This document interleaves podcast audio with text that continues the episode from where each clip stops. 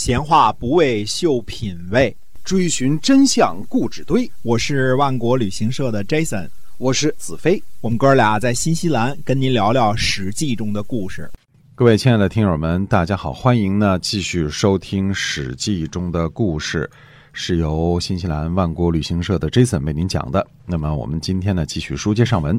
是的，我们上一段呢讲了这个商初的事儿啊，商初的事儿呢不是特别多，我们讲了讲商汤啊，讲了讲这个他的后代，还有一个有名的大臣就是伊尹啊，那么活了一百岁的这个吴朝老臣，据说呢他去世之后呢，亳都呢下了三天大雾，老百姓呢都非常的悲痛啊，这是一个非常有本事的一个大臣啊，那么从他这个把天子关起来，然后又放出来，就感觉还政给他。哎然后呢又天下臣民没有什么根本没有什么反对的意见啊，可以看出这个人是非常德高望重的。嗯，他一定有一定的号召力，有一定的影响力啊。对嗯，用现代化来说啊，那么商朝呢，从太甲的儿子沃丁呢，往后又传了很多世啊，就是父传子，子子传孙的，这么传了很多代啊。嗯那么中间呢，很多没有什么记载，也没有什么太多的讲的地方啊。嗯那么其中有一个呢，稍微值得一提的呢，呢就是有一个天子呢叫帝盘庚啊。嗯那么只是说地盘庚呢，他又把国都迁回到亳了。所以这个部落呢，殷商这个部落或者这个国家呢，嗯呃，他比较喜欢搬家，对啊，呃，这个成唐之前就搬了八回，呃，之后呢，到至少到地盘庚的时候又搬了五回，之后又搬过，呃，而且之后呢还搬到河北去了。我们说河啊，在讲古代时候，河就是黄河也不是说哪个河，嗯。河就是黄黄河河，就指这条河，它是专有名词，就专指黄河。哎，专指黄河嗯。啊，它就是专有名词。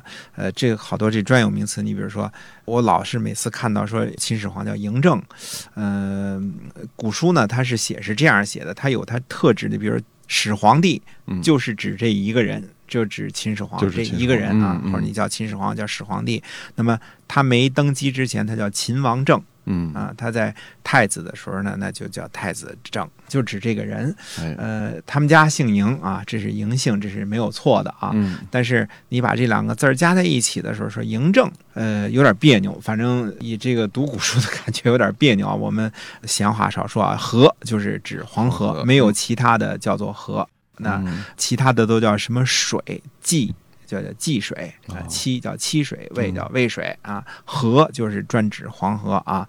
大家知道商啊也好啊，周也好啊，都是在河南这一块儿活动的，这是中华民族的这个现在嗯哎，也是呃，现在叫河南省，哎，在嗯河以南，搬到河北去呢，呃，这就搬的大了点儿，这搬家还过河啊，对，过黄河嗯黄河是一条大河啊。殷商的这个朝廷呢，国家也好，他就喜欢搬家。嗯五加八一共都十三次了，就算立国千年，这也是和一二百年就一搬了。对，没事就搬搬家。呃所以我们说这个殷商很真是很有可能它不是一个农业立国的这么一个呃不太重视农业这个事儿。民这个，尤其这个农耕民族是很很少安土重迁的，对一般来说能不搬家就不搬家，谁喜欢搬家呀？留恋故土不太容易，这么频繁的搬家哈。你搬了嗯家，那老华侨讲落叶归根啊。我们这个当了华侨还要经常回国啊，对，回国就要经常买机票，买买机票就要找万国啊，哎三句话不离本行是吧？从《史记》里能读出万国旅行社，那当然好几次都读出来了啊。真能联系。所以总而言之呢，那商都呢又迁徙了五次，直到盘庚的时候呢，又把这个都城呢迁回亳。嗯那么说服族人往回迁呢，还是费了很大功夫的。哎我们现在搞不清楚为什么这么频繁的 搬家，确实嗯不知道。搬那之后呢，呃，盘庚呢这段有一段这个中兴啊、说他中间还是干了很多事儿的，我们就不嗯详细说啊。那么几代之后呢，这地位呢就传到了第五乙的手里，武装的武，甲乙丙丁的乙啊。第五乙呢，这就是非常无道的一个天子了。嗯呃，他无道就是两个方面啊，他制造了一个偶人，呃，用木和土啊，这个制造了一个偶人，呃，所以现在日本呢管这个玩偶还叫偶人。偶人那哦好多他们对于这个继承中华民族的这个好多说法还是很有嗯心得的啊。这个偶人呢，他立起这个偶人之后呢，让人跟这个打架，这就算了。啊，他把这个偶人起名叫天神啊，呃，跟天神打架，嗯呃，列成行的一个个的跟他打啊，打不过就开始侮辱这个天神。那这在中国这么一个重祭祀、重鬼神的这么一个国家啊，就是鬼神是呃鬼和神等级不同，但是都是。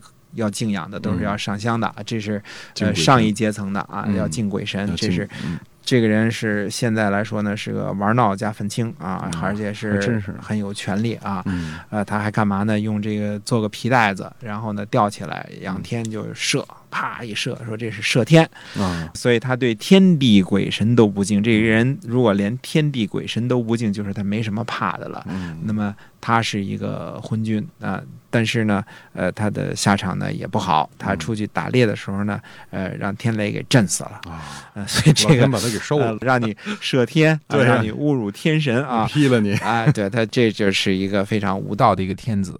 第五乙呢是一个比较有名的那个，那呃最后就是反正也没得好报。那么我们说呢，他做了这么多事儿之后呢，被天雷给震死了。震死了之后呢，第五乙的儿子呢就继位。那么儿子之后呢，他叫帝乙。那么帝乙死后呢，他传给儿子呢叫帝辛。啊、那么帝辛继位呢，就是这就有的讲头了。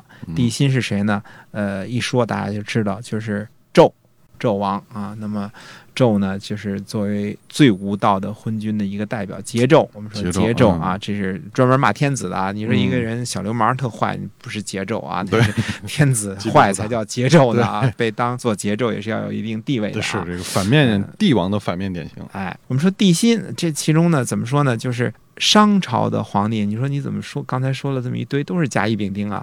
呃，商朝的皇帝呢，是以这个。啊、商朝不不能说皇帝啊，因为皇帝自始皇帝起才叫皇帝，之前我们嗯叫天子啊。所以商朝的天子呢，都是以儿子出生那一天来命名的啊、啊所以它一定是甲乙丙丁，呃，嗯戊己庚辛壬癸都是这些个名字。你是哪个日子生的，就叫这个名字，叫地甲、地乙、地戊乙，这个太甲，呃，地辛啊啊。这个地辛呢，就是它的名字叫辛啊辛苦的辛，啊，辛苦的辛啊，嗯叫辛时这天生的啊。嗯那么在地辛，地辛呢叫后人就称他为纣王啊。这个地辛呢，呃，是个什么样的帝王呢？地辛呢，表面上看来是个非常了不起的人嗯啊。怎么了不起呢？第一，这人聪明敏捷。可以徒手啊和猛兽格斗，那是相当历史级的了，还真是非常有本事，而且呢很有辩才。他说话呢，人家大臣进谏的话，他能给他说的哑口无言。嗯，他思维敏捷，嗯他犯了错误呢，他自己很能闻过是非，他都给你遮掩起来，说的跟没事儿似的。啊所以他既有口才，又有肌肉，文武双，全，哎，文武双全这么一个人啊。嗯那么帝辛呢，他有一个哥哥叫微子启。这个事儿我们也得回头再说。为什么说他哥哥呃没有立为这个继承人呢？而且呢，他这个哥哥应该还是同母的哥哥。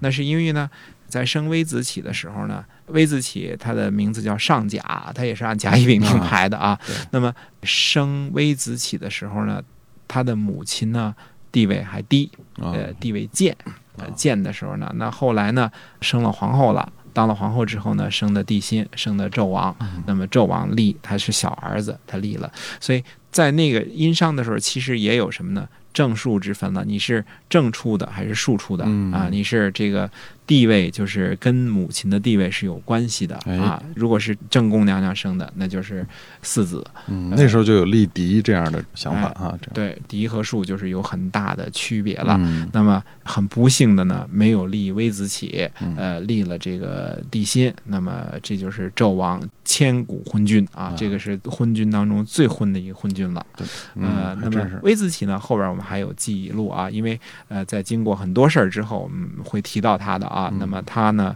后来是继承这个呃殷商的香火的人啊。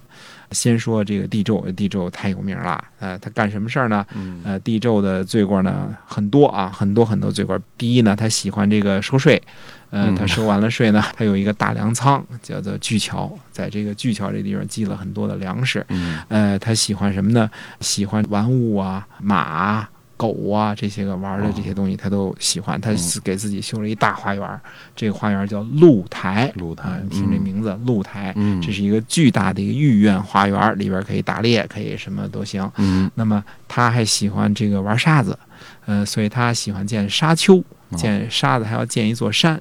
呃，他最喜欢的事儿就是在沙子上玩儿啊，玩沙子，呃，非常有童心的那种。呃呃，不只是有童心，这人我们后边还说啊，他除了玩沙子呢，还干什么呢？叫做酒池肉林。啊，就是肉以酒为池，以悬肉为林。在那个时候，大家都吃不上饭的时候，他把这个肉挂在哪儿都是。嗯，而且呢，呃，建个池子里边放酒，放的都是酒啊想喝多少喝多少啊。非常非常奢他建了你的生活。哎，建了酒池肉林之后呢，找来一些个青年男女，嗯，呃，开呃裸裸体派对，对呃，裸香烛其间为嗯长夜之饮。他就是搞这个、呃、这些事儿呢，还嗯连夜的喝酒，所以他是这么一个帝王。呃，干这些事儿，你看看都是挺荒淫无道的这些事儿啊。他比夏桀能玩闹多了。呃，夏桀没什么记载，就是只好酒荒淫啊，没说什么具体的事儿。他这具体罄竹难书啊，都哎写在这儿了。哎。就就搞这些 事迹很多啊，呃，沙丘上玩玩啊，哎开开裸体派对。我我看历史上这是第一个开裸体派对的这个搞天上人间活动的这个人啊，嗯这是一个呃无道的一个昏君啊，干这种事儿。那么他整天呢，你想干这事儿啊，就嗯收税、敛财，搞各种各样新奇的娱乐活动啊。嗯这些老百姓肯定不满意，很多诸侯王也背叛他。那么背叛了之后呢，他就把这些背叛的和这不满意的人抓了起来。为了惩罚这些罪人，纣王呢发明了一种叫做炮烙之刑，嗯嗯炮烙之刑什么东西呢？底下烧上很多炭火，嗯，然后放一个铜柱子，对。在铜柱柱子上抹上油，把这些犯人呢就搁上去，哎，呃，然后底下火慢慢烤，呃，烙嘛，就一点点烙。嗯，那你一开始的时候还凉的，慢慢烙着烙着就热了，哎最后呢，呃翻面你就你对，你就跳脚吧，你一个脚一个脚跳吧，嗯，最后你总有支撑不住的掉在火里烧死，叫炮烙之刑，非常残酷啊！这个是罪人肯定是会被折磨死，而且是会慢慢折磨致死，这是非常残酷的酷刑啊！是这个炮烙之刑，最忠实的观众就是妲己，特别爱看这个大家想想想也知道啊，妲己嗯是呃最忠实的观众，喜欢看这个，看见这个就笑啊，嗯笑得很那个什么。这美女啊，妲己是这个残酷的美女啊，非常嗯心如蛇蝎，呃心如蛇蝎，喜欢看这个。你说这人那个什么？心理变态这个。对，呃，这个就是这么昏庸的一个帝王的帝胄啊，他的周围呢，实际上其实集中了很多的忠心耿耿的大臣，嗯，他是有很多的这个非常有名的大臣，其中很多是王族，哎，其中呃有名的，你比如说毕干啊、嗯。季子、祖仪，还有商容、太师、少师，很多，嗯。还有他的三公。他三公是谁呢？呃，就是西伯昌、九侯和鄂侯。嗯，呃，西伯昌这个是后边故事的主角儿，对。啊，最大的主角他就是周文王是吧？对他就哎是后世的周文王。嗯呃，那么这个前一段的纣王怎么婚姻无道呢？跟这三公呢还有很大的关系。那么这个呢，呃，是其中最主要的故事，说他有多么的昏庸啊。嗯那么这三公呢，九侯呢有一个女儿非常的不错啊，有好女。那么好女呢就献给了纣。嗯呃，但是呢，九侯的这个女儿不喜欢纣王这种荒淫无道的这种生活，整天玩沙子、搞裸体派对、嗯喝酒这些事儿，她不喜欢。纣王一怒呢，就把她杀了。嗯呃，杀了之后呢，还把九侯也杀了。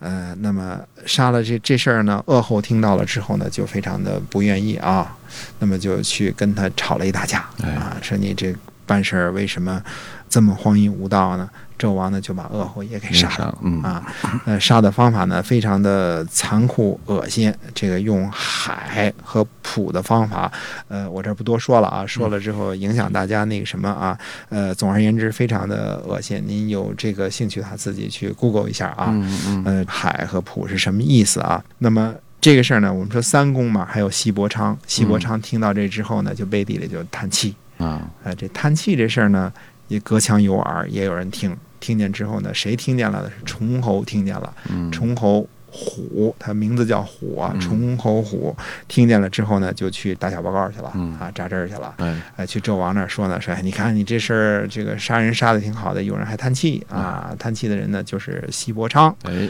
西伯昌这个就被告状了，这一状就告出一个牢狱之灾，嗯，而且呢还告出了一大段故事，也就是文王演八卦。嗯那到底是这状告成什么样了呢？